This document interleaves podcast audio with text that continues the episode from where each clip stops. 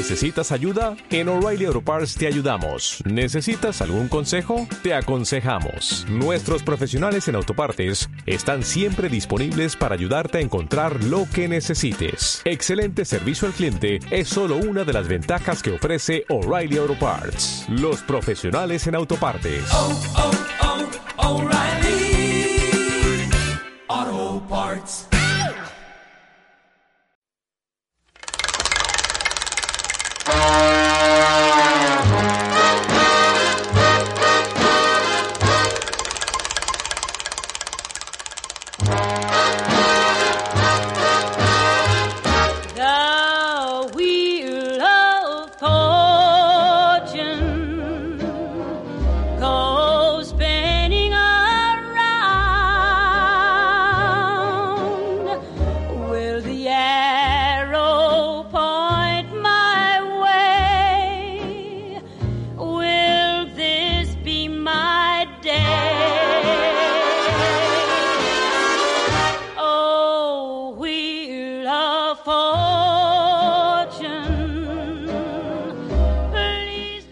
¿Qué pasa, amigas y amigos? Bienvenidos a un nuevo episodio de Alba Classic, Let me know. ese podcast de merienda que, en el que se repasa o repasamos grandes películas del cine y otras veces no elijo yo.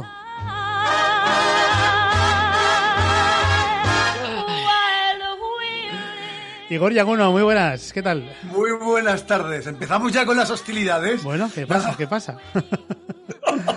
Muy buenas tardes. Un verdadero, un verdadero placer estar con vosotros para comentar esta película que he traído yo. Sí. Igor Regidor, muy buenas. Hola, muy buenas. Aquí estamos en un nuevo Alba Classic, este maravilloso spin-off que parimos pues, en algún momento del confinamiento y nos parece maravilloso y nos lo pasamos muy bien. Bueno, eh, ahora tendría que saludar a Gonzalo Larrategui, que como veis, eh, los que estáis ya en Twitch, a los que saludo efusivamente, muchas gracias por estar y sobre todo por esperar el ratito que hemos tardado en empezar. Y es que estábamos esperando que llegase Gonzalo, pero como podéis ver en pantalla, no está Gonzalo. Y hemos tenido que hacer un pequeño apaño aquí a toda leche para que se nos vea bien a los tres. Así que perdonad la, bueno, los, las, iba a decir debilidades, no, bueno, la, la mierda esta que estamos haciendo. Bueno, hoy vamos a repasar una película que, como decía, ha traído Igor Yaguno y nos vamos a ir a 1948 para pa- hablar por fin de un director que todavía no había aparecido en Alba Classic y que estaba tardando ya, 16 episodios ha tardado en llegar Alfred Hitchcock. Así que hoy hablamos de La Soga. Ojo al tráiler. No, no, que es, es importante. I do want to. I just think we ought to wait till after you graduate. I don't. It's only a month. Janet, a month. Please. It's all right. I personally consider us engaged as of now. Congratulations. David, no. Look, you can say yes in a taxi. I have a 2.30 appointment I'm and you're... staying right here. Oh, afraid you'll say yes? I'll see you tonight at Brandon's party. Okay. You can say yes there just as well as in a taxi. Goodbye, darling. Five. ¡Wow! ¡Qué guapo! Es un extra. Sí, sí, sí. Sí. ever saw him alive. And that's the last time you'll ever see him alive. What happened to David Kentley changed my life completely and the lives of seven others. Janet Walker, Henry Kentley, the boy's father, his aunt, Mrs. Atwater, his best friend, Kenneth Lawrence, a housekeeper named Mrs. Wilson, and the two who were responsible for everything. Brandon Shaw and Philip Morgan.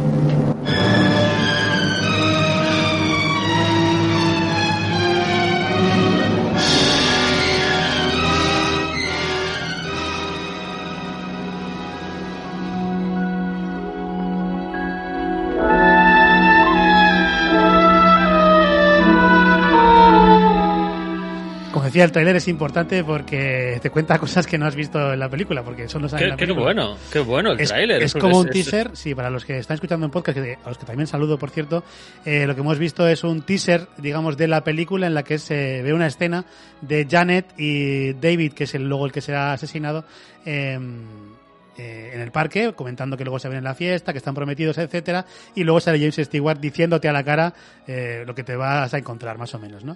Pero bueno, como decimos, hablamos de la soga de 1948.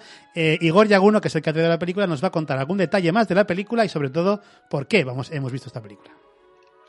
Bueno, Rope o La Soga en, aquí en España y en Argentina es una película dirigida por Alfred Hitchcock, eh, producida por Sidney Bernstein y Alfred Hitch- Hitchcock también, con guion de Ben, de ben Hedges, y basada en una obra de teatro de 1929, eh, Rope, que es la, vamos directamente, es el mismo nombre, con James Stewart, John Dale, eh, Farley Gradler, Cedric, Ha- su puta madre, y un montón de gente más. Todos esos, ¿eh?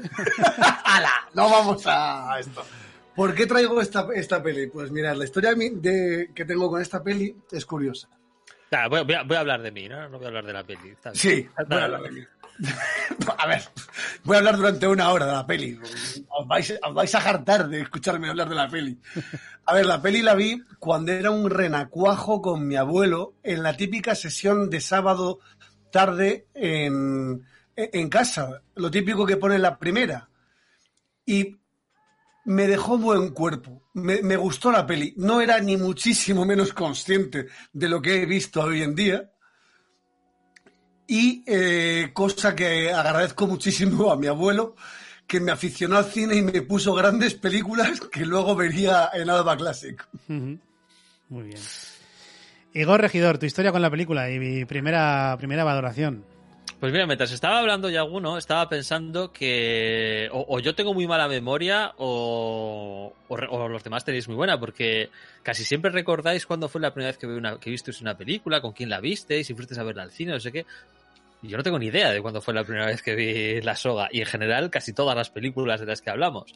Solo recuerdo que desde luego ya la, ya la había visto hacía tiempo, y no sé, no sé, supongo que la vería en el cine, o sea, en el cine, en, no soy tan viejo. la vería, la vería en la, en la tele en algún momento que la, que la pillé y me encantó. Me encantó cuando la vi en su momento, cuando la he visto varias veces a lo largo de los últimos años y me ha vuelto a encantar, por supuesto, esta, esta vez que la he visto. Eh, es este estilo de películas que. Bueno, iba, iba a hacer un poco de spam de. Orbita Friki. ¡Oh, ya nos tiene el logo! Eh, hay varias películas de este tipo de las que hemos hablado en, en Orbita Friki que, bueno, en este caso no, no tiene el componente de ciencia ficción, como Man of Earth o, o la otra, la de... Ah, ¿Cómo es? Eh, la del cuántico, este... Viaje a la luna de Melie. No. Bueno, el, el- el caso son estas películas que, que tienen lugar en un único escenario y están basadas en un grupo de amigos o un grupo de gente que hablan, ¿no? Y, y, y tras- transcurren cosas. Sobre todo basa- son prácticamente obras de teatro, ¿no? A mí este tipo de películas en general me encantan. ¿No? Eh, el 12 hombres sin piedad me parece un peliculón que en algún momento seguro que alguien lo propondrá. Sí, yo la vi el otro día, por cierto. Y si no, ya me saldré yo de mi temática de ciencia ficción y, la, y la propondré, ¿no? Porque esa, esa película hay que verla.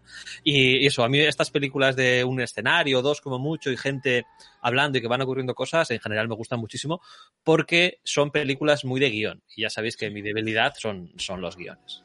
Ujú. Pues a ver, mi historia con la película es que yo no la había visto. Curiosamente, esta película, bueno, tengo una lista de pendientes de Hitchcock bastante interesante. Eh, solo he visto las más míticas y esta no la había visto, pese a que también es bastante mítica, sobre todo por cómo está hecha y tal. Y eh, tengo que decir que me habéis puesto aquí una hora y media de un teatro eh, en la en pantalla y tal, y que me ha flipado totalmente esta película. me, me ha encantado, me ha gustado muchísimo. Eh, es una película que te demuestra que un buen guion te permite hacer cualquier cosa, pero, pero que para rodar algo así hay que ser muy bueno, muy, muy bueno, para que no te quede un truño, de- aunque tengas un buen guion, ¿eh? O sea, un tru- un truño visual. Y aquí me parece que Hitchcock demuestra, en su primera película en color, por cierto, demuestra que era un maestro de colocar la cámara. de colocar la cámara. Totalmente. Eh, pese a que es verdad eh, que las transiciones nos pueden parecer, o sea, las transiciones, los cortes que hay, eh, eh, en lo que es el plano secuencia, supuesto plano secuencia que es toda la película, eh, es verdad que son cantosos, pero porque no había otra forma de hacerlo. Eh, eh, a ver, técnicamente esta película es espectacular. Espectacular. Y si no es más espectacular, es por las limitaciones de la época. Exacto. ¿Vale? Porque en realidad es un plano, ya lo, lo vamos a comentar todos, porque esto Sí, es, sí, sí. es algo evidente, es un plano secuencia continuo desde el principio hasta el final.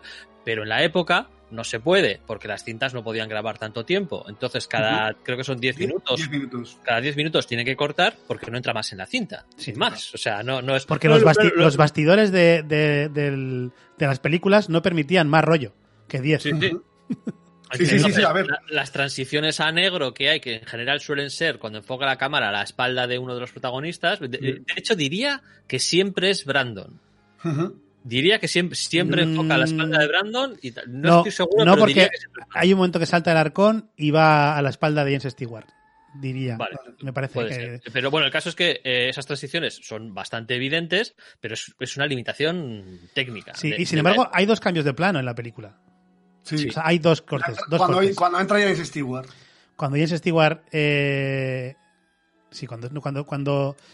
No sé si es cuando entra. Cuando, es- cuando- no, cuando es consciente de que algo está pasando. Eso, cuando él se da cuenta de que algo raro pasa. Y luego al final también hay otro, otro con la señora de la limpieza. Con la Sí. sirvienta, vamos. con, con el ama, con el ama de llaves.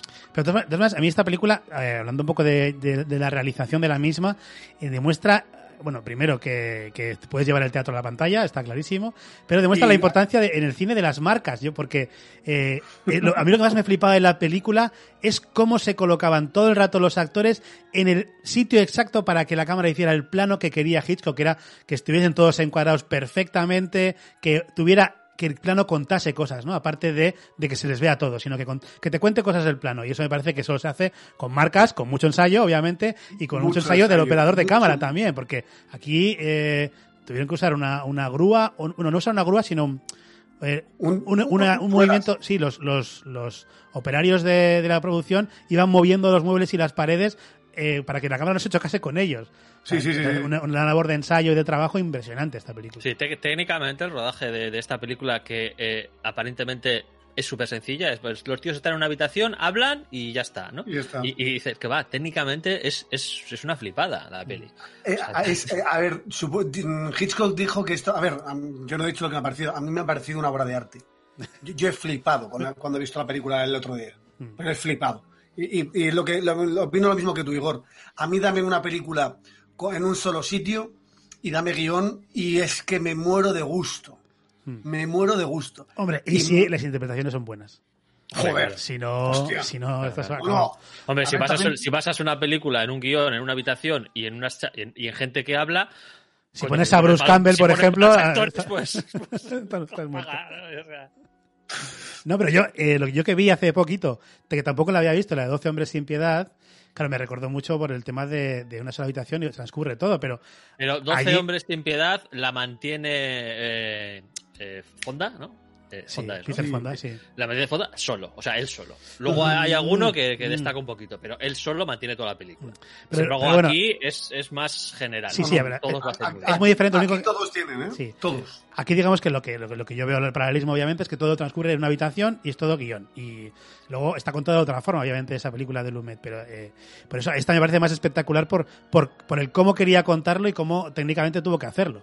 Para y que dijo saliera. que esto fue un experimento fallido. Menos mal si le llega a salir lo que quiere. Hombre, si fallido hubiera sido no, no fallido si hubiera tenido la posibilidad de rodar todo de una sola toma. Ya, ya, pero a Eh, ver, me que da lo mismo. es- Que igual ver, quería entrar en la historia, ya en el 48 quería entrar en la historia como ser la primera película en plano secuencia. Exacto, exacto. Que probablemente no sea ¿no? ya, pero bueno. Bert es. Eh, eh, joder, Bert no, eh, Bergman, ¿no? O esta. Joder, la del hombre pájaro. Eh, Eh, Birdman. Sí. Birdman, eso. Sí. ¿Birdman es la primera película de plano secuencia o ha habido alguna No, otra? no, a ver, no, Birdman tiene cortes, realmente. ¿Birdman tiene cortes? Ah, pensaba que Sí, no. tiene pues igual, igual que este, pero está más disimulado por la técnica, obviamente, pero Ah, sí que hay en, en cambios de, de- en movimientos de la cámara hacia un lado, saliendo de, de los protagonistas, y como cambiando de, Sí, hay, hay, ca- hay cambios. girando la cámara y es donde hace los- las transiciones este Iñárritu. Sí. Vale, A ver, realmente creo que la, de la. Yo creo que puro plano secuencia es 1917.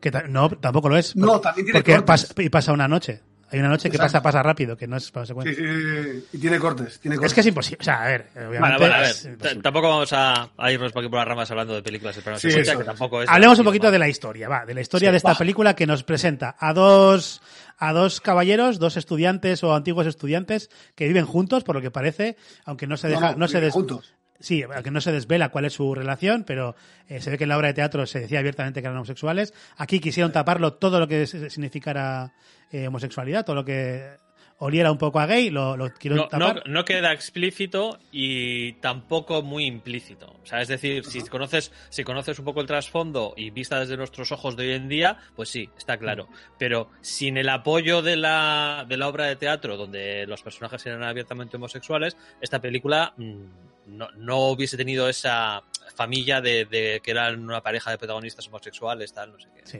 Bueno, el caso es que estos dos estudiantes, estos dos, estos dos chicos que viven juntos, eh, los vemos al principio de la película que están asesinando a un hombre, a un, a un compañero, y que lo hacen por experimentar. Y a partir de aquí, y montan una fiesta como para demostrar que es arte el asesinato, pues teniendo al cadáver en un arcón eh, en toda la fiesta allí donde van a comer y a cenar esos los El, invitados. el- el muerto está de cuerpo presente. Exacto. Y, yo encima, no creo- y encima a la fiesta invitan a los padres del muerto y a su prometida. Ya su prometida. que es muy Una- a heavy, es muy heavy el Brandon. O sea, con la sonrisa de oreja a oreja todo el rato, lo maquiavélico que es el tío. Me es un puto psicópata que da miedo el cabrón. Pero da miedo. Y qué bien lo hace John, John Dahl. Lo, Y lo todo- hace, lo hace muy bien. Sí, sí, sí, sí, sí. Y, y todo para mostrar la superioridad intelectual. Sí, la, la base Oh. de la película eh, no es eh, un asesinato perfecto, ¿vale? Porque eso será otra película de Hitchcock más, Sí. más adelante, ¿no? Sí. Aunque sí que hablan en cierto momento del asesinato perfecto, porque no les van a pillar, no es su objetivo, ¿no? Su objetivo al final es demostrar una teoría filosófica que la, la cuentan explícitamente en la película y, Sí. y luego incluso llegará el artífice de dicha teoría, de la cual renunciará al final, ¿no? Pero según la cual eh, hay, mm, bueno, una casta de gente eh, intelectualmente superior y las normas y las leyes cotidianas no se aplica a, a estas personas intelectualmente superiores, ¿no? Y el asesinato no es un crimen para ellos, sino que es un privilegio. Un privilegio. Lo privilegio. dice literalmente, es un Es privilegio. un privilegio. Entonces, en, ejecución de esta, de esta teoría filosófica, eh, estos dos chavales, que evidentemente se creen pertenecientes a esa élite intelectualmente superior, deciden asesinar a alguien que para ellos es un... eh, es que ahora no me acuerdo de la palabra exacta que usan, pero bueno, un, eh, una persona intelectualmente inferior porque no había sido capaz de acabar la carrera. No terminó la carrera en Harvard, creo que dicen, y, y entonces automáticamente para ellos pues es una, alguien intelectualmente inferior que, que pueden, eh, pueden matar sin ningún tipo de problema. Sí, que era compañero de ellos, igual que al mejor amigo que también había salido con la chica y que al Sí, que también invita. todos habían salido con ella, sí. Sí, también Brandon había Sí. salido con ella. Que, que- es que claro, por un momento te puedes plantear que Brandon lo ha- porque el, el ideólogo es Brandon, está claro. El otro es como, el otro es como el, ejecutor, ¿no? El líder es Brandon Sí. y Philip es el, su Philip seguidor. es, Philip es el ejecutor. pobre hombre que convence porque le quiere. Claro, es que además el que mata físicamente al, al, al otro es, es Philip. O sea, Es el que Philip. lo estrangula es Philip, ¿no? El estrangulador de pollos.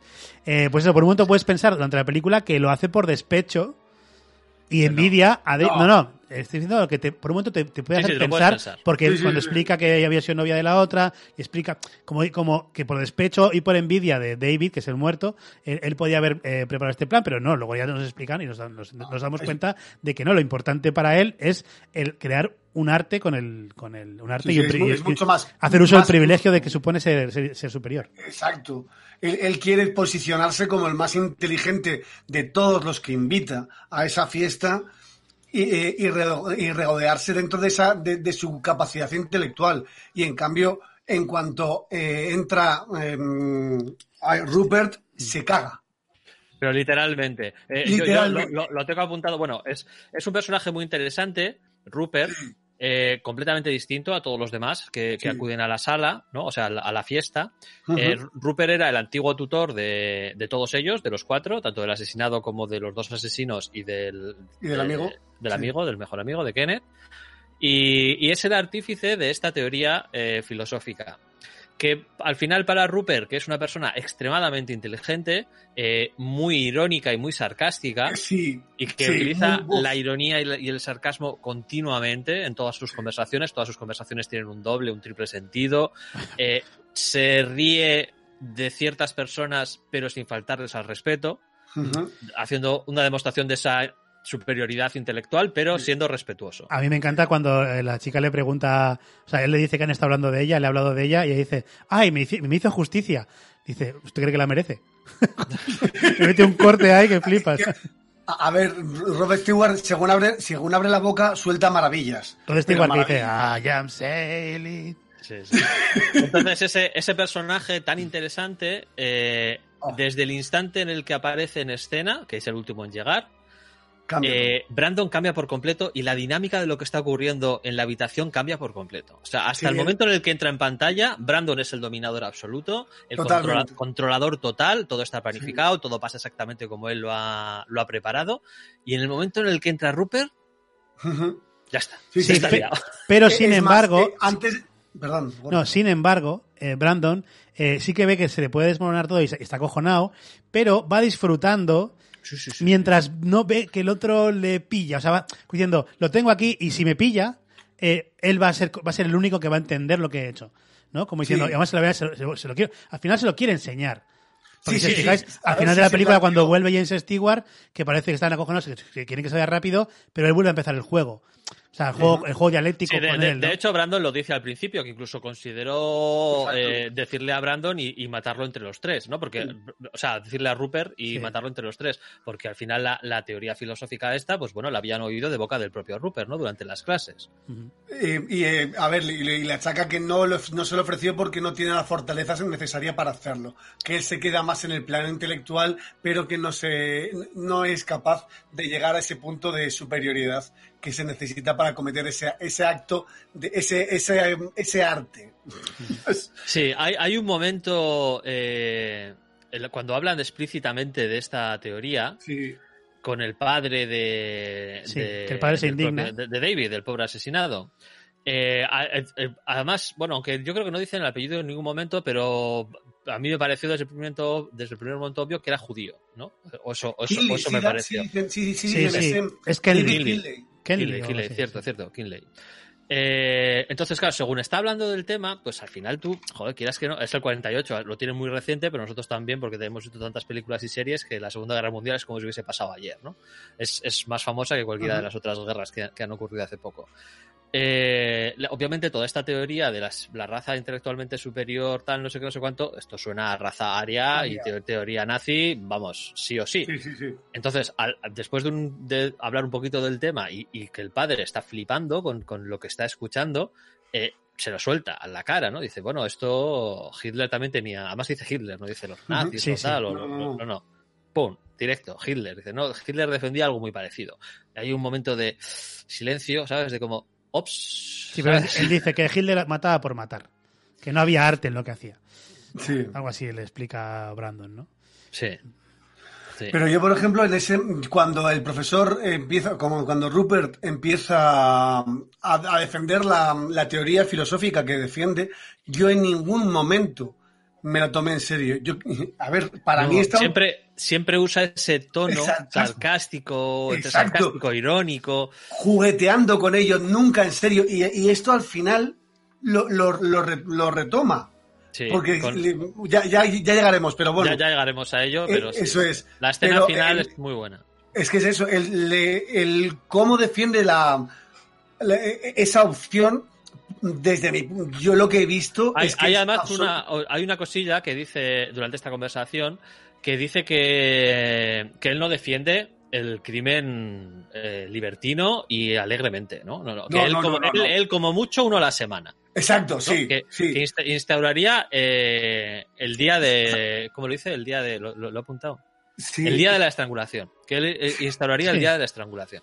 sí, Y, a mí, cuando, cu- claro, cuando lo estaban contando, yo pensé, hostias, igual es esto el, el- la semilla De de, la las películas de la purga. ¿Sabes? Pues es sí, posible sí, que, sí. que ni tan siquiera se hayan dado cuenta los guionistas y, y esta película y esta idea sea Pues la puede semilla de. Que de- no se hayan dado la cuenta. saga de películas. Que no se hayan dado cuenta, lo dudo bastante. Pero bueno, pero pod- podría ser, ¿no? Sí, sí, perfectamente, perfectamente. Podría ser.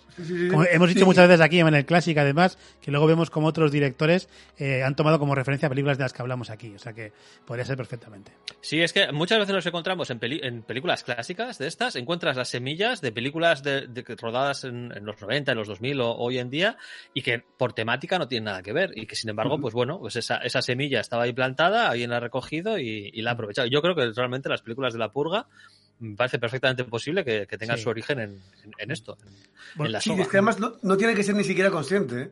Los, guionistas ha- han podido ver la película perfectamente, eh, pasar tranquilamente, que les haya gustado más, menos, y de repente al de tiempo decir, oye, una peli así. Sí. Las, Y las no musas, sabe- las musas. Iba a decir que otra cosa que me gusta mucho de Brandon, eh, que me, me tiene alucinado ese personaje, eh, es, es como, como va jugando todo el rato con los comentarios que hace, como diciendo, os doy pistas de lo que he hecho, Sí, pero sí. no vais, jamás llegaríais a entender, o sea, a, a- a pillarme, ¿no? Pero va soltando perlas que tú, que como conoces lo que, lo que ha hecho, tú lo pillas, pero va soltando perlitas ahí, comentarios, que está- eso es Sí, increíble. su- suelta doble sentido, Sí. suelta. Pues igual esta noche tienes más oportunidades, Más oportunidades eh, de, de lo que llegar. piensas Sí. y tal. Y bueno, pues va, va soltando algunas cositas, pero Rupert las pilla casi todas. Sí, sí. Y ahí la cámara hace un trabajo maravilloso. Jo, Maravilloso. tengo, tengo apuntado una escena eh, cuando ellos están en el hall de entrada hablando y eh, están hablan- hablando... eh, Ah, y- eh, vale, antes de que expliques la- eso, eh, hay una cosa que va a ser eso que dices seguro, que me encanta de esta película y del juego de cámara, que es que muchas veces la cámara te enfoca una cosa mientras la conversación está ocurriendo en otro lugar. por otro lado, eso es maravilloso. O sea, me parece extraordinario y creo Sí, que sí. No, lo, he- no lo he visto en ninguna otra película. O no me suena así tan evidente. En esta película Tan ocurre. No, varias, varias vimos- veces. lo vimos un poco- maravilloso. Lo vimos un poco en la costilla de Adán porque también era muy teatral. Y yo creo Sí. que al final esto es una obra de teatro. Tú, eh, lo que quiere Hitchcock es que, es que tú puedas estar a, a dos escenarios a la vez. Que puedes estar viendo una cosa pero oyendo lo que está pasando en la otra y sabiendo que la acción no ha parado. O sea, yo creo que quiere mostrarnos esto, que la acción no para en la otra habitación aunque no esté en plano. Y a mí me flipa, sobre todo desde el principio de la película, que ya me empezaba a flipar cuando, cuando empecé a verla, es cómo sigue la cámara a los personajes a través de las habitaciones. Cómo lo sigue. Cómo cuando, cuando va a guardar la soga eh, Brandon a la cocina, le sigue hasta la puerta de la cocina, deja, él abre la cocina que es giratoria, o sea, es, esta es de, que sale para los dos lados, Sí. la- él entra con un, con un movimiento Y y, y en el siguiente Oh. momento que vemos, que vemos que la puerta se abre, está soltando la, la soga. Buah, me parece magnífico La- eso. Lo, apu- lo apunté ese también. Es, ese digo, ese cuando tambalea la puerta y hace clac. ¡oh! Pero es que me encanta porque la cámara se ha parado en el sitio exacto para que mm, todo se vea perfectamente. Y una cosa que me flipa de, de, de este principio, sobre todo, es cuando se mete la cámara que tú piensas, bueno, al ser, al ser teatro, al ser un set, de- bueno, yo porque siempre estoy pensando en este detrás de las cámaras, ¿no? Al ser un set, eh, claro, la cámara no la puede girar mucho porque entonces se puede ver. Entonces la gira casi 90 grados, o sea, al límite para que en el plano no entre el set, o sea, no entre lo que no, Sí, la- sí, sí. el vacío. O sea, y me encanta porque dices, no puede girar más, no puede girar más, no puede girar más, pum, y lo gira justo hasta, hasta el punto que está en ¿Que- que 90 no puedo grados. girar más? Sujétame el culo. Toma. Sí, sí. Y lo gira hasta- eso que usaban, usa- eso que usaban paredes móviles y tal, no sé qué, pero, pero el, el plano está girado justo hasta el- los 90 grados que ya no puede girar más, porque sí, si gira más ya se ve, se ve la magia del cine, ¿no? Se- Sí, Sí, sí, yo, sí. o sea, yo estaba viendo esta película y bueno, yo ya sabéis, yo me, me fijo más en los diálogos, en los guiones y tal. Y según la estaba viendo, estaba pensando, va, es que le van a sacar una punta estos dos a, a- a- a todo esto que yo estoy viendo y me está gustando, pero no tengo esos conocimientos de, pues esto es un plano de no sé qué, un contrapicado, tal, no sé qué, no sé cuánto. O sea, según lo estaba viendo y me estaba encantando, estaba diciendo, es que va a ser un programa estupendo, ¿sabes? Porque A mí me- cosas que a mí me están gustando, estos lo tienen que estar flipando. otra cosa que me flipó muchísimo es cuando, cuando cada vez que la cámara pasa por encima del arcón. O sea, Ah. porque cada vez que se aleja la cámara y ves el arcón o al revés, pero sobre todo cuando están las velas. Cuando están las velas en el arcón y la cámara acaba de pasar por ahí y dices, hostia, pero esto estás quemando ahí, no sé, miles de dólares de, de material. O sea, me parece, me, flip- me flipaba. Y, y luego he sabido que eran operarios que iban colocando los muebles Colocando justo en el momento exacto para que eh, no se vieran en pantalla el movimiento. Bueno, me parece, o sea, hilando tan fino. Me parece brutal. En 1948. Vamos, que. Bueno, hoy, No, hoy- hoy en ver. día no se hace. Hoy en día se pone en CGI a correr. Es que es eso, es que eso es una clase, de- esta película es una clase de cine de principio a fin, Sí. de cine, de guion y de interpretación. Da- y, con esas tres cosas haces una obra maestra, lo siento. Y, pero hay que también, un, un punto a favor, que yo desde el principio me empecé a fijar en el, en el decorado de atrás, en lo que se ve en las ventanas, que yo hablaba con, con Sara mientras veíamos la película, que, que era, bueno, ver, o sea, se ven las, las nubes están quietas, entonces se ve que es una pintura, pero luego ves que es un diorama, es un diorama, Es un y, diorama, es y eso. resulta que era, fue las- el, el diorama más grande construido hasta la época para una película. Y, pero, pero es verdad que las nubes cambian, pues lo he leído después, las nubes sí. cambian ocho veces de sitio. Ocho veces en la Las peli. nubes cambian varias, varias veces. O sea, es que es impresionante. Pero me encanta cuando se acercan los planos a, a ellos, a ellos estoy hablando con Janet o lo que sea, y se ve al fondo detrás la chimeneita. Tienes que ver, está preparado el plano para que tú veas la chimeneita, que sale humo para que digas, ah, pues no Pero- es una pintura. Para que parezca de verdad. Y luego, los le- y luego las luces cuando es de noche, va, va anocheciendo y se ven las luces en el, en el fondo. O sea, que eh, digamos que el- el- la decisión de, de hacer un decorado que se vea tanto, o sea, que tenga una cristalera tan grande en la casa, aparte que te da una visión del dinero que utiliza esta gente, o sea, que son gente de, son gente de la élite de Nueva York, porque Pero tienen a- mucho además piso- también pisazo. juega para que no te sientas encerrado. Porque una, una cámara en una habitación todo el tiempo, pues No, no, es, es claustrofóbico. Sí, no, es, es- puede ser, sí, sí. Salud. Sí, Es en- claustrofóbico. en 12 hombres sin piedad, por ejemplo, abren la ventana de vez en cuando para, para ver si llueve o no llueve. ¿No? Sí. También para darte un poco de alivio. Pues sí, aquí, Sí. aquí, pero bueno, eso, que, que esa decisión de, decisión de, de usar, que se vea tanto el fondo y, y currártelo tanto, digamos, que también yo eso lo, lo aplaudo en, en Hitchcock y en todo el equipo. Porque veces una, esto es una, una- es una película de equipo brutal, me parece esta. Bof. A, a mí me encantó el, el- joder, el, el- cuando nada más llegar ya están todos los, eh, si todavía no ha llegado Rupert, Rupert eh, se pone, se pone, mm, joder, este, Brandon encima del, eh, del arcón y ahí hablando sobre David y, y, y, él- y tú sabiendo que está justo, deba- está muerto debajo de eso.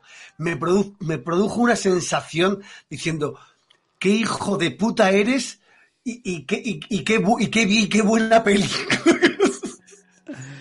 Sí, sí, hombre, todo, todo el, todo el rato que parece que se van a acercar al arcón y que se va a descubrir el pastel, tú estás sufriendo, Sí. sufriendo un poco con los protagonistas, que, con los que no deberías empatizar nada, porque son unos hijos de puta de cuidado. Pero no, que- no quieres que les pille, porque si los pillan se acaba la película. O sea, que- que- claro, no, no quieres que James Stewart lo descubra tan fácil, ¿no? Ni, ni, ni la sirvienta no. que abra el arcón y tal.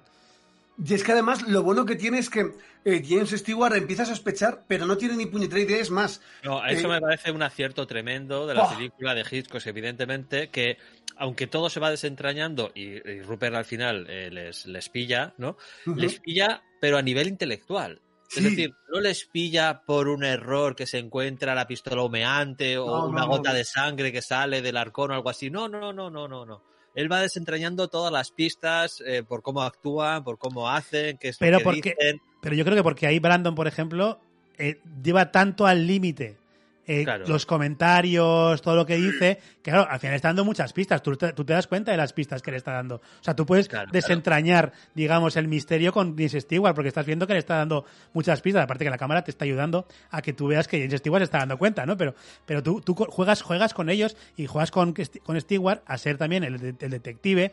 Pero es que, claro, te da, te da muchas pistas, Brandon, y sobre todo la actitud de, de Philip, que está que cada vez va está peor. O sea, está más, Sí. más ido. Y hay momentos ver, en Philip, que... Philip es, Fi- Philip es el seguidor, el que ha hecho lo que le ha pedido Brandon y, y ya está, ¿no? Entonces, está.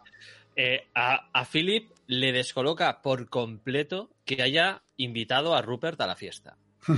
Eh, Eh, es más, es el que le da miedo, es el que realmente dice que le puede pillar. Claro, claro, claro, claro. Que haya invitado a todos los demás, pues bueno, ya está, ¿no? La excitación de los padres. Sí, pero tampoco estaba de acuerdo con eso, ¿eh? Al principio de la- película, cuando le dice, ¿cómo? ¿Vas a hacer una fiesta ahora? O sea, ahora vas a invitar a los padres, ahora todos estos... No nos vamos a llevar el cadáver ya de aquí. Sí, Pero, ¿Vas a dejarlo aquí con toda esta gente? pero bueno, pero sin más, ¿sabes? No, no, sí, sí, lo acepta. no- sí. Vale, lo acepta, ¿no? Pero cuando le dice, no, invita a Rupert. Ahí es como, pero, pero tú, ¿qué? No, de aquí mal, ¿no? O sea, ¿qué- ¿cómo vas a invitar a Rupert? O sea, si alguien no puede pillar es Rupert. Sí, y es que realmente eh, Brandon lo que quiere es, mm, desde mi punto de vista, es, me- es, eh, sentirse superior a Rupert. Necesita Sí. sentirse superior a Rupert por los complejos de niñez que tenía, de lo que dijo. Te pones muy te- siempre te, que te pones nervioso tartamudeas. Sí. Eh, él ha hecho eso simplemente para regodearse y, inte- y super- es para, super- para superar a Rupert. Porque. Rupert es el que ha defendido esta teoría filosófica de que los intelectualmente superiores pueden, o bueno, tienen el privilegio del crimen. el privilegio del, del asesinato. Y entonces, aunque Rupert es el artífice de esta teoría, o bueno, al menos el que se la ha presentado a ellos, Sí. eh, ellos han sido los que la han llevado a cabo. Entonces, Exacto. lo han llevado a cabo y ya son superiores a Rupert, Exacto. porque han sido capaces de hacerlo cuando Rupert solamente ha hablado de ello. ¿no? Eso es. Uno teorizado y, y ellos lo han, lo, lo han, lo han convertido en actos. Sí. Entonces, eso, eh, a ver, crea eso para regodearse en su ego y, y lamerse su- a, a él mismo por de lo bueno que es. Y, y cómo cambia, cómo se desmorona parte Bueno, por parte. Hablan, hablan, en un momento determinado tienen una conversación ellos dos, Brandon y, y Philip, ¿no? De, de qué es lo que han sentido al, al Sí, matarle, ¿no? Sí, Al matar a, a David. Y, y al final lo que te están describiendo es, es un subidón de adrenalina, prácticamente un orgasmo, o sea, un, pues un- ha sido maravilloso. Entonces, toda la fiesta es una manera de prolongar esa sensación. De prolongar esa sensación de superioridad, de excitación, de... "Buah, es que fíjate lo que hemos hecho, ¿no? Pero para Brandon, Rupert es, ¿sabes? Ya, ya el sumum de... Sí, el objetivo, el objetivo es llegar. El objetivo final, ¿no? De espectacular, como, como voy a superarle a él incluso estando presente y, y en su cara voy Sí. a ejecutar su teoría sin que él ni tan siquiera se dé cuenta. Mm. Pero para Philip es, tío, la, la hemos cagado. Eh, Me gustaría saber, en la obra de teatro, por ejemplo, en la obra de teatro, eh, mm, Philip, y entiendo que Brandon, o sea, Philip, eh, Rupert, y entiendo que Brandon había tenido una relación, porque el profesor había tenido una relación con uno de los protagonistas. No he leído quién de los, pero imagino que es Brandon, porque ahí entrarían otros matices también, hablando del despecho, de, de por qué no tienen esa relación ahora, de si es una venganza también un poco por lo que, por, yo qué sé, por si me dejaste o porque vivimos una duración dura. O sea, ahí habría muchos más matices también que hubieran sido, hubieran sido interesantes si en la época se hubiera podido hacer las cosas como en la de Pero bueno, pero la, la película, sin, incluso sin esos Sí, matices... sí, no, no, y- absolutamente. Eso sería como un plus. sería otra y- película. Bueno, no sería otra película, Sí. le, añadiría igual otra capa más que Sí, otra aquí capa. se insinúa y se deja entrever, pero no, no llega a estar presente nunca. Hay un momento en la película que yo creo el de más tensión de todos es cuando está Felipe al piano y, y entonces Stewart se le acerca y le empieza como a sonsacar y porque has Sí, metido, de estrangular Yo lo y le tengo- dice Lo tengo, lo tengo apuntado en las notas. Sí. El interrogatorio de Rupert a Philip es para verlo, vamos, y ponérselo a, a- a los interrogadores del FBI y de la policía. Y digo, no, mira, así se interroga. tío. es que al, fi- al final solo le falta decir ¿ordenó usted un código rojo? solo le falta eso porque dice, ¿cómo se- no, lo que no quieres es hablar de estrangular ¿no? Es, que es, es como Yo, yo dice, tengo apuntado, eh, ¿qué ocurre aquí, Philip? Coge, eh, y luego eh, po- pongo, coge al esla- al eslabón más débil y luego sos- so- eh, sospecho, solo sospecho, Solo sospecho. solo pero sospecho. claro, tú ya te das cuenta que él sabe todo lo que ha pasado o sea Sí. Lo, lo- pasa es que lo es que- no, no- no está seguro, no, tiene- no- lo quiere confirmar, pero tú ya sabes que, tú ya sabes que él lo sabe, ¿no? Y eso, Sí. eso, es- eso no, no, no, ahí todavía no, es más. Hombre, cuando Ahí le dice no quieres hablar de estrangular, yo creo que sí lo sabe. Ahí sospecha. Ahí sospecha. Bueno, Eh, sospecha, y pero- es más, hay un momento en que eh, él suelta su teoría ya delante de, Ru- de- de- de Brandon y de Philip y como ven, vuelve. sí, como ven que no es del todo cierta, se vuelven a relajar. Sí. Sí, cuando suelta la pistola. Pero bueno, eso Sí. es el, el salto de la película que, Sí, que es que va- vamos a dar ahora para entrar en la escena final, ¿no? Eh, es que, la, bueno, al final la fiesta acaba y no, no ha ido mal. No. O sea, bueno, pues ya Sí. está. eh, Eh, David empieza, David es el cadáver, empieza a coger, eh, empieza a coger más protagonismo porque se empiezan a preocupar todos los familiares que están en la fiesta de él y empieza a coger mucha A mí, gran parte del hay una cosa de que me hizo, me hizo gracia, que es un poco también, es un problema de hacer planos secuencias, es que claro, está el antiguo novio de Janet, eh, este Kenneth, y, y Kenneth se llamaba, ¿no? Eh, y, y ella hablando de lo preocupado que está por, por David y le están partiendo el culo prácticamente, con una sonrisa Sí. oreja a oreja.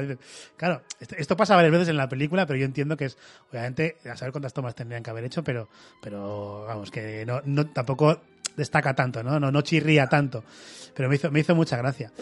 Y- A, a mí me gusta mucho esa escena, bueno, igual que otras, ¿no? Porque mientras están ellos hablando, a la vez está teniendo lugar la conversación en el comedor, mientras están mirando los libros y demás, y, se oye de fondo. O sea, tú Sí, estás sí. oyendo las voces de, de Sí, aquellos, sí. o sea, siguen allí hablando. Esto ocurre varias veces, ¿no? Y como hay un momento, ahora no, no me acuerdo exactamente de qué conversación, que es- estamos siguiendo una conversación y la cámara nos lleva a otra y, Y se juntan. se juntan y luego pierde fuerza la, Sí. de la que te has ido y va ganando fuerza a la que acabas de llegar hasta que ya escuchas esa que acaba de llegar. Sí, y sin embargo no Una- puedes no es una- escuchar lo otro porque, porque es importante también. Claro, o sea, es una transición sonora sí.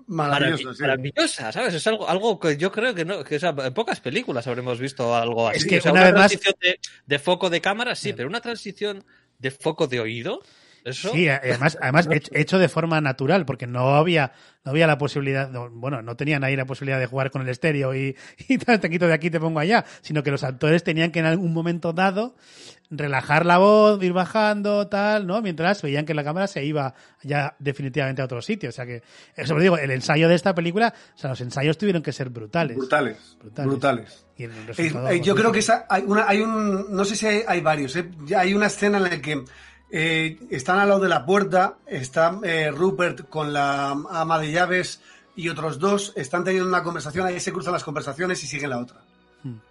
Es- Hay- esa a, es una mí de la sirvienta hay un momento que me gusta también, que también en tema guion o tema mm, guiño de guion, que es cuando ella ya va, va a recoger o no sé qué, y entonces Ah, le- dice- es el momento de tensión. Sí, sí, y le dice que no, le dice, no sé qué le dice, no digas nada, no, voy a venir mañana, no sé cómo le dice, y dice, tranquilo que soy una tumba, y voy a ponerlo en los sitios, ¿sabes? Me encanta No seas chismosa. eh, dice- sí, bueno, eso, pero dice, soy, soy una tumba. Sí. Tiene la tumba "No ahí, va, chismosa". va a poner los libros en la tumba, precisamente, ¿no? Bueno, la tumba. Y me, me gusta mucho cómo la cámara coge los momentos eh, de, de Rupert como observador. La, la- la escena que iba a ver antes, la decir antes Ca- era- cada, vez, cada vez que Rupert eh, eleva, ele- un grado, la alerta, Sí. ¿no? La cámara le enfoca. Le Para, ve. para- para que te des cuenta. Rupert Sí, lo ha sí. pillado. Eh, eh, hay una Rupert conversación. vuelto a pillar. Sí, Rup- a Rupert esto le ha parecido raro. ¿sabes? sí, sí, sí. sí. Eh, es- están hablando Brandon, Kenneth y Janet, los tres en primer plano y de fondo a la izquierda Al lado del piano está Rupert. La- eh, sí, se, le- se les ve, eh, está eh, Rupert observando. Transcurre esa escena y Rupert se va acercando. Y empieza una escena de Rupert con no me acuerdo ahora quién. Me. ¡Ah! Es que eso es saber jugar con, Pues con el tiro de hablando- cámara. Es que estamos hablando de transiciones Sí. en un plano secuencia. Sí, totalmente, totalmente. O sea, es, me, me haces un plano secuencia, pero sin embargo tienes transiciones de escena.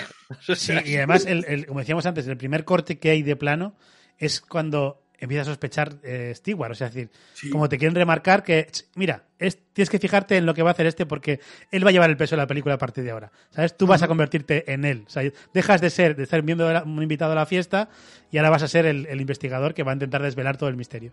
Y es que es maravilloso eso porque justamente te, te corta y te dices, hostia, ¿qué ha pasado aquí? Y es totalmente natural, Sí. porque es un corte normal. Y- pero mm, to- a- corta toda la, la dinámica de la película y dices, coño, para. Mm. Ahora sigo la dinámica de la película. ahora, en ese punto, en ese punto empieza la película de Poirot. Exacto, sí, que totalmente. es- Totalmente. Es así, es primero la intro, ¿sabes? Entonces ya entra, entra en escena Poirot, Poirot Sí. Rupert y Sí, venga, sí, va, sí, sí. vamos a investigar. Y, y estábamos. Porque- sí. Saltamos, saltamos ya al final, ¿no? Se acaba Eso, la ¿no? fiesta, que tal. se acaba la fiesta No. y vemos el sombrero. Sí, sí. O sea, Eso, el, detalle del sombrero que no sé si me acaba de gustar. Ya a mí tampoco, porque me acabo de dar cuenta que incumple lo que he dicho antes, de que no hay ninguna prueba física y lo deduce todo intelectualmente. Y sin embargo, el Exacto. sombrero sí es una Exacto. prueba Cuando vi el sombrero dije, mierda. Porque no me, No, gustó, no me gustó mucho el detalle porque yo quería que, que Stewart, viendo la, solo con la actitud de los otros dos, ya se diera cuenta de lo que estaba pasando. Claro, cuando ya tiene el sombrero es como la certeza de que realmente ha estado aquí. Sí, o sea, sí, cuando, cua- cuando hemos estado hablando antes y íbamos a saltar esto, me, me he acordado del sombrero. He dicho, no, mira, antes he mentido cuando he dicho que lo deduce todo intelectualmente. No, el sombrero es lo que le hace pasar de la sospecha a la certeza. Sí. Y, lo Y que la le- soga. Y la soga ya la coge él. pero la soga es un detalle. claro, la Sí, soga es como es decir, mira, que sé, sé además hasta cómo lo habéis hecho. Sí, Sí. pero el, el- el sombrero es la certeza. Es, Sí. la, es la prueba, es la pistola humeante. Es decir, no, Sí. David ha estado aquí. De Hasta hecho, aquí. sigue, sigue aquí en cadáver, porque ha dejado el sombrero y no se ha ido. Si se hubiese ido, se habría llevado el sombrero. Entonces, la, el sombrero es lo que. Todo esto que me estaba oliendo raro en la, en la cena, pues, pues va a ser esto, va, va a ser que se lo ha cargado. Yo creo que este, este sombrero mm, responde a lo que sueles decir tú, Regi, sobre Explicación exploración para para americanos. Es decir, por si no te habías dado cuenta de que James Stewart se va a ir de la fiesta sospechando, toma una prueba de que para que tú sepas que, que este tío tiene que volver. En algún momento tiene que, tiene que reaccionar a lo que sabe, ¿no? Sí, entonces eh, Rupert vuelve después de haber acabado la fiesta. Y a partir de ahora esta escena, toda esta escena es maravillosa. Sí, y aquí, aquí tienes el final Agatha Christie. ¿no? Sí. El final Agatha Christie con los, los sospechosos, que en este caso solo son dos. Mm. El detective, que es Rupert, que lo, que lo ha ido desentrañando todo, y cómo les va explicando lo que ha ocurrido. Pero, pero, me, pero me encanta lo que muestra el nerviosismo, por ejemplo, de Philip. Claro, cuando, cuando sube los dos están nerviosos, pero sobre todo Philip ya está, ya está muy nervioso. Pero cuando él dice... nervioso y el- borracho. el- el- sí, el, el juego de me tomo una copa, no me la tomo, tal. Y, y entonces dice, pero entonces está bien que me tome una copa. Y Philip salta, ha dicho que te la puedes tomar, joder. ¿Sabes? Ahí como súper exaltado y se está súper guay. Me gusta mucho, me gusta mucho cómo Brandon le dice, ¿y cómo lo hubieses hecho?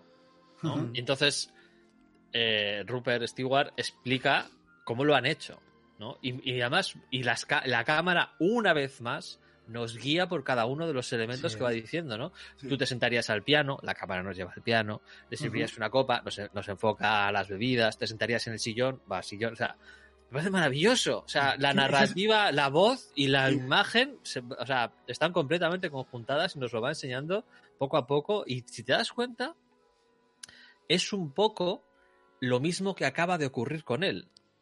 O sea, porque él acaba de entrar, Sí, sí. ahí le han dado una copa, se ha sentado en el sillón, estaba Sí. el otro al piano, o sea, es un poco como... mm, Es cuando él, cuando él es consciente de que te- ya tiene la certeza de que él podría ser la siguiente víctima.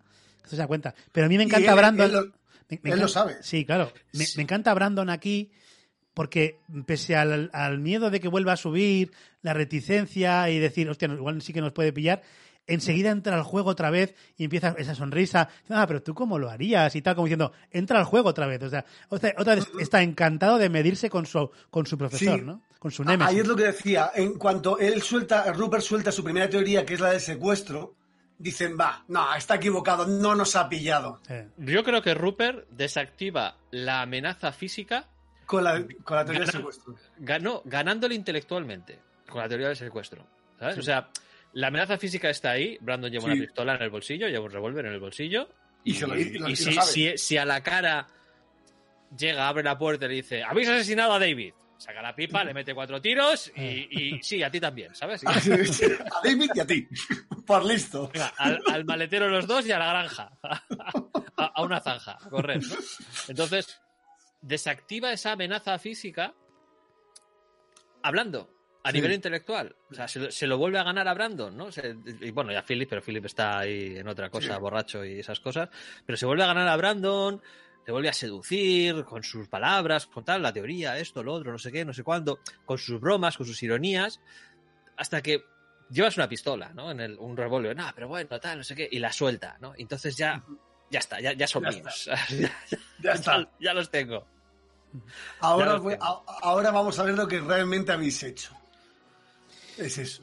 Sí, y una vez que desvela todo el esto, el speech final de, de James Stewart, eh, poco se habla de ese speech, ¿eh? Uf. Poco se Sí, habla. Eh, tenemos- el- Hay, hay un detalle en esta escena final, que es la iluminación de los carteles de neón, Sí. que se activan en ese momento y empiezan a entrar esas luces parpadeantes por las ventanas que eh, en todo el resto de la película no ha estado presente y sin embargo en esta escena final de la resolución está ahí, ¿no? Cómo van alternando los, los, eh, los carteles de neón con los colores y demás brillantes.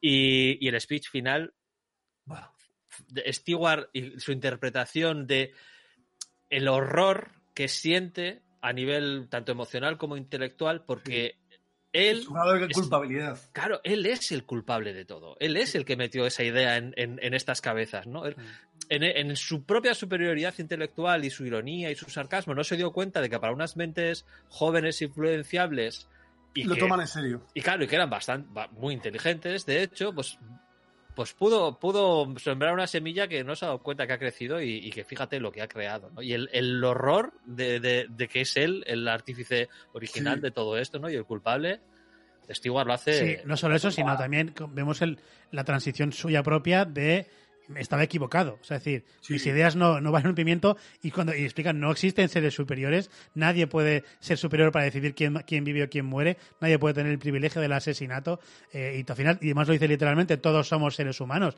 O sea, no somos, somos Con el todos mismo iguales. derecho a vivir. Cosa que nos lleva a lo de siempre en el Classic, al mensaje de la película. Que aquí, Sí. aquí es, es cosa- literal, o sea, está Hay- Hay, un verbalizado. detalle que no sé si, si veo yo más de lo que me, pa- de lo que debería ser, pero yo los libros caídos de- derribados del baúl, en- Del al lado baúl. de- del baúl, mientras está dando esta, esta, este speech, a mí me parece sus ideas, ¿sabes? Yo creo que es, la, rep- la representación de, de sus ideas caídas, ¿no? De, de ese, esa superioridad intelectual que estabas pregonando y tal, no sé qué, a- a- tirados por el suelo, ¿no? No, no, ¿qué estás Perfectamente, per- perfectamente. Cuando los planos, los planos cuentan cosas, ¿eh? Sí, Qué maravilloso es el cine. sí. Sí. Claro, que tú te fijes en Totalmente. esto y lo, y lo entiendas. Aunque no sea así, si tú has percibido eso, Sí. Ya está. es que claro, es, es está la magia, esa es la magia del cine, ¿no? Que tú te puedes hacer sentir cosas. Y es que muchas veces eso se da por accidente. Eh, eh, fuera coñas, eso a nivel de rodaje a veces se da por accidente. Cuando tú, es- esto lleva meses ensayado. Eso no, no, eso no lleva, eso no se hace de un día para otro. Eso, eso lleva mucho trabajo de ensayo. Sí, pero Y, te- cuan- sí. y cuando llevas ese nivel de trabajo, hay cosas que tú no eres consciente y sale. Pe- Sí, Y pero tengo la pues- sensación de que esto de los libros, de que él abre el arcón y los libros Sí. ya caigan, es lo, que- es lo que dice Regi, que efe- efectivamente sus ideas y caen. O sea, caen y él se da cuenta a la vez que, que abre el, el arcón, que es cuando caen los libros, que es cuando ve el, el muerto y dice, Claro, claro. A, a- a mí es es mi que esa culpa. sensa- es- a mí esa sensación que me dio, ¿sabes? Sí. Es la, repres- la representación de sus teorías so- son esos libros, son ese conocimiento. Y lo abre violentamente el arcón, cae todo al suelo y empieza ya el speech de no, no, no, porque todos los hombres somos iguales y tal, no sé qué, nadie tiene derecho a decidir. Y están los libros por ahí tirados y a mí me pareció que encajaba perfecto. Sí, Perfecto. y llegamos a, a- a la composición final.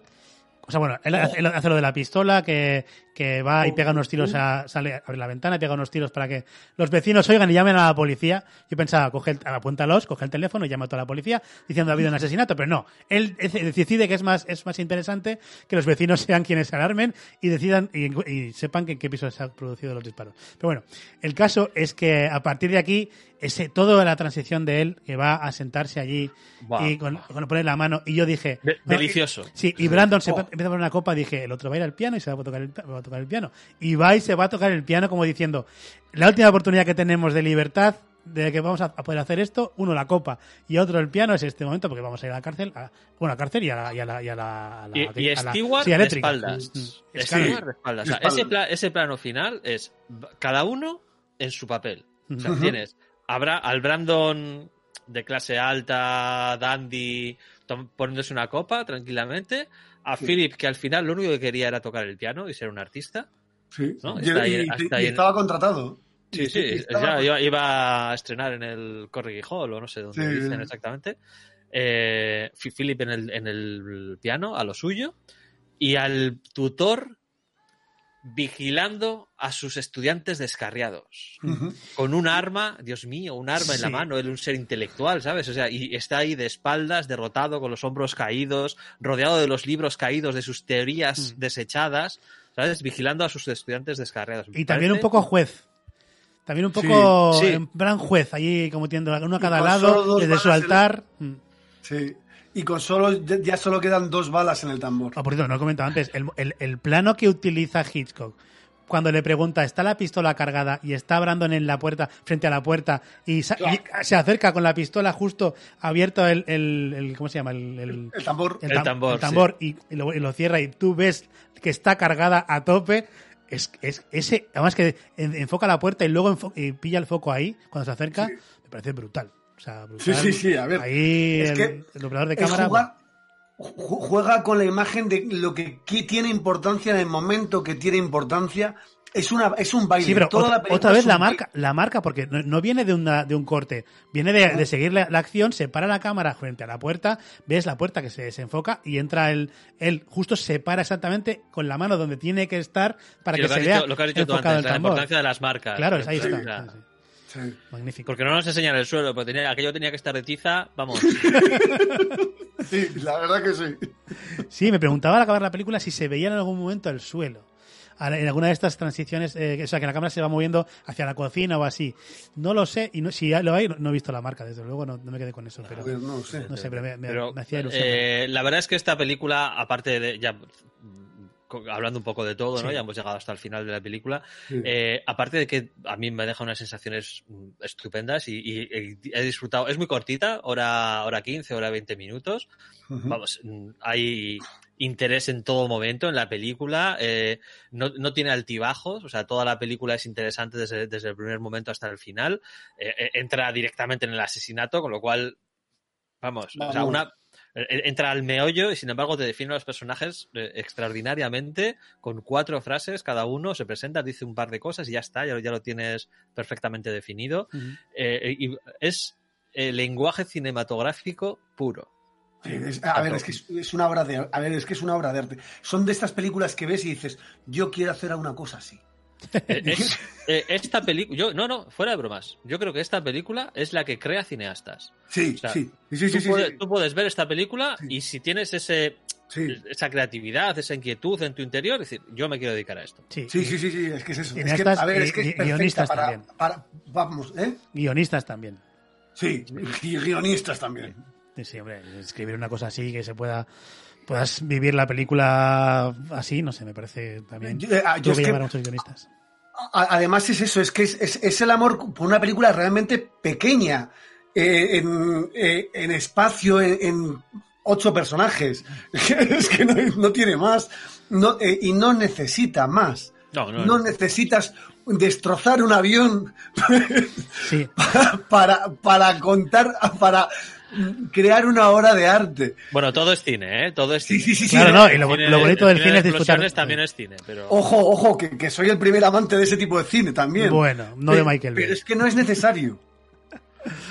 Le iba a decir que eh, también que aquí el presupuesto de todo se lo llevó el sueldo de Stewart, que era el único, Sí. digamos, mm, famoso de esa esto, y, y no fue el primer candidato mm, y eh, estuvo pensando pensando en Cary Grant, por ejemplo, que fue el que más cerca estuvo, pero no lo hizo por el tema de eh, la homosexualidad, lo mismo que mm, este Montgomery Clift. Montgomery Clift, que, que también es- sí, sí que era homosexual. Bueno, de hecho, Jo- John Dahl, John Era, Dahl era sí que era- bisexual. Eh, es, es curioso porque los, los papeles se los, se los ofrecieron a actores que en la vida real eran o bisexuales o homosexuales. O sea, que tenían la misma orientación que el, que el, que el personaje que iban a, que iban a Sí. John Y Dahl sí que era lo, re- homosexual. lo rechazaron porque estaban en el armario. Claro, pero John Dahl, por ejemplo, sí que era homosexual. Eh, y, Sí. y Philip, el que hace de Philip, era bisexual también.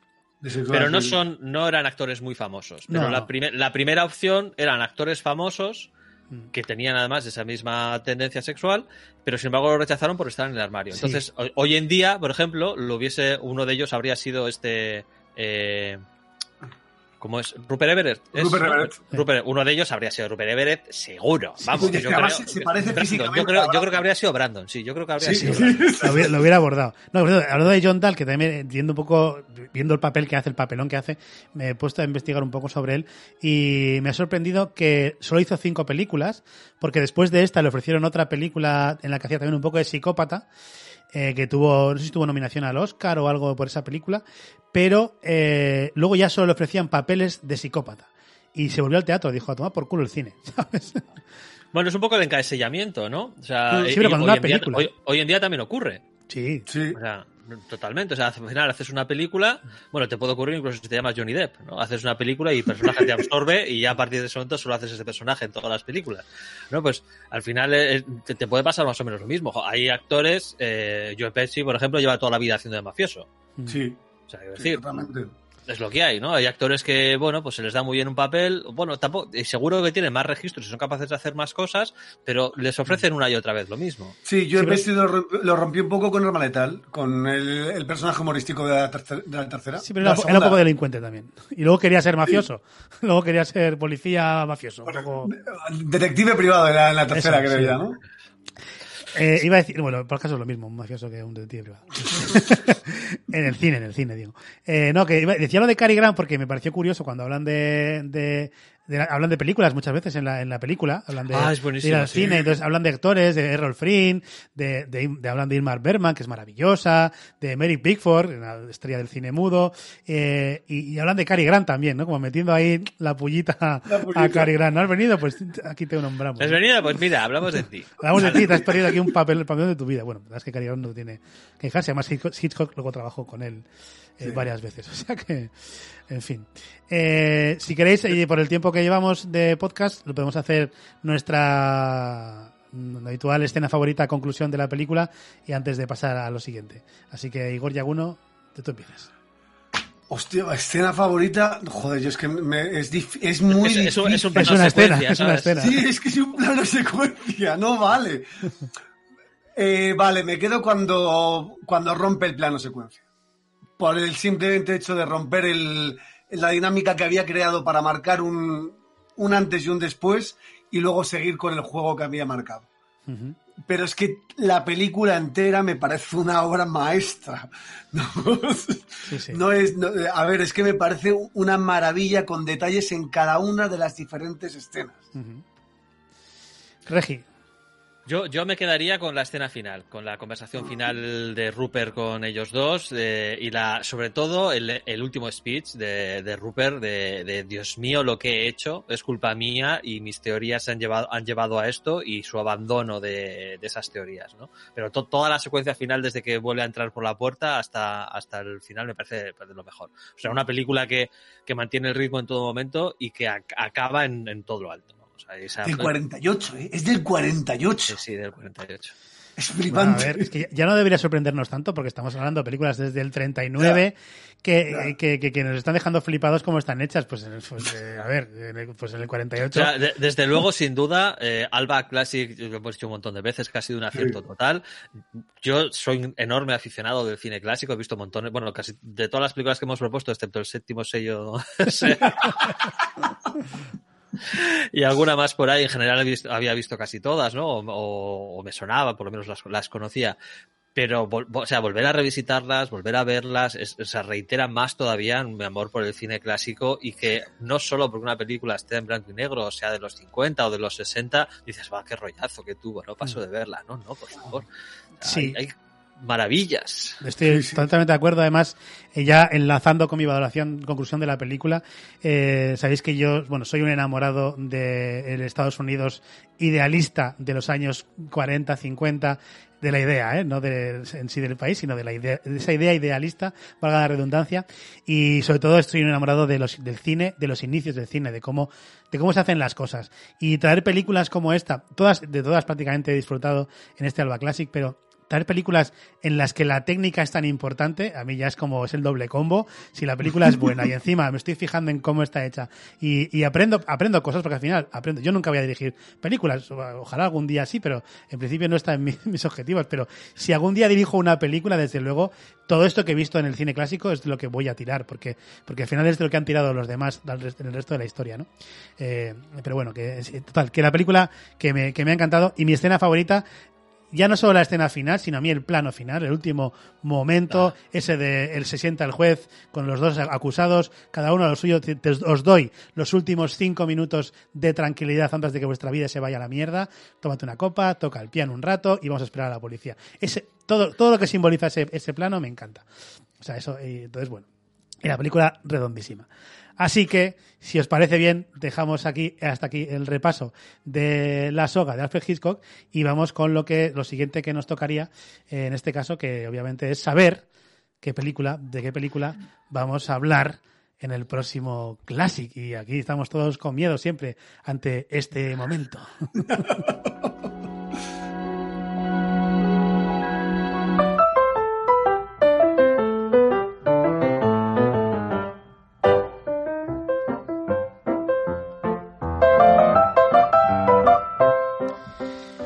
como siempre, esto lo hacemos, como siempre no. Pero bueno, sí, sorteo hay siempre. Aunque alguna que otra vez, bueno, solo una vez ha estado amañado como el anterior Sí. para que le tocara a Igor Yaguno. Pero en este caso, vamos a ver, ya he quitado de, de la pantalla de los posibles ganadores a, a Gonzalo Larrategui, obviamente, porque no está, no nos puede decir la película que elegiría él. Así que va a estar entre Igor Regidor y un servidor.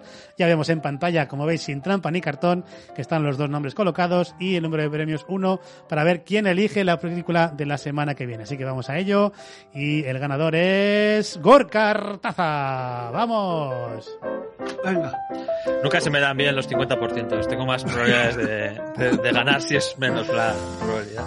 Vale, pues entonces eh, me alegro que me haya tocado a mí por el momento que vivimos y pese a las polémicas que pueda haber, voy a intentar separar, como siempre, ah, sobre todo viendo mis ídolos quiénes son, al artista de su obra. Y no, tranquilos, no voy a coger a Woody Allen, porque no, no lo soporto, pero vamos a hablar de alguien que ha fallecido precisamente estos días, que es Sean Connery. Y me parecía que una forma muy bonita de homenajear al actor o al, a su labor como actor, más allá de su personalidad y sus ideas respecto a las mujeres, era, eh, ¿por qué no?, revisitar la primera vez que se puso en el papel de James Bond. James Bond. ¡Hostia! Así que nos vamos a ir a 1962 para hablar de la película Agente 007 contra el Doctor No. Una película que a mí, desde luego, o sea, hace muchos años que no la veo, desde luego, pero siempre eh, te guardo un recuerdo buenísimo de esa película, porque a mí me encanta James Bond y las películas de Sean Connery me encantaban desde pequeño. A ver si ha, a ver si ha aguantado el paso del tiempo como, como, como debería. ¿sí o Mira, no? pues esta sí me acuerdo cuando la vi y dónde la vi por primera vez. Sí, Mira. ostras, yo no, ¿eh? Pues sí, yo esta sí. Yo esta sí. Bueno, pues a mí como ya hablaremos de ello dentro de dos semanas. Pero... Como sabéis, a mí el cine de aventuras, el cine de acción y tal me gusta mucho y en los 60 había grandes películas como las de James Bond, que además fue todo un exitazo y hubo muchas. Pues esta fue la primera la que marcó el inicio de, James, de Sean Connery en ese papel. Así que bueno, vamos a ver qué tal. Que ya, ya hablaremos de que es la primera película oficial de James Bond. Y remarco lo de oficial. Sí, porque hay otra, ¿no? Sí. Vale. Es que, es que yo sie- siempre, no, el primer James Bond eh, fue eh, Sean Connery. No. Eh, Oficial sí. Oficial Sí, vale. es el primero. Vale, De- de vale, hecho, ah, vale, me vas a quedar esa duda que tengo. Podemos hablar también de que hay dos películas que, con el mismo guion que protagonizó ambas con 10 años de diferencia Sean Connery, una oficial y otra no. Ya hablare- hablaremos de ello en el próximo programa. Pero bueno, en fin, que como ya estáis escuchando de fondo, eh, suena a nuestro amigo Sam ya tocando el piano y cantando este maravilloso As Time Goes By. No quiere decir que el tiempo pasa y que también pasa para nosotros y que tenemos que irnos ya para despedir este programa. Antes de todo, me gustaría dar las, gracias a todos los espectadores que nos han acompañado a través de Twitch.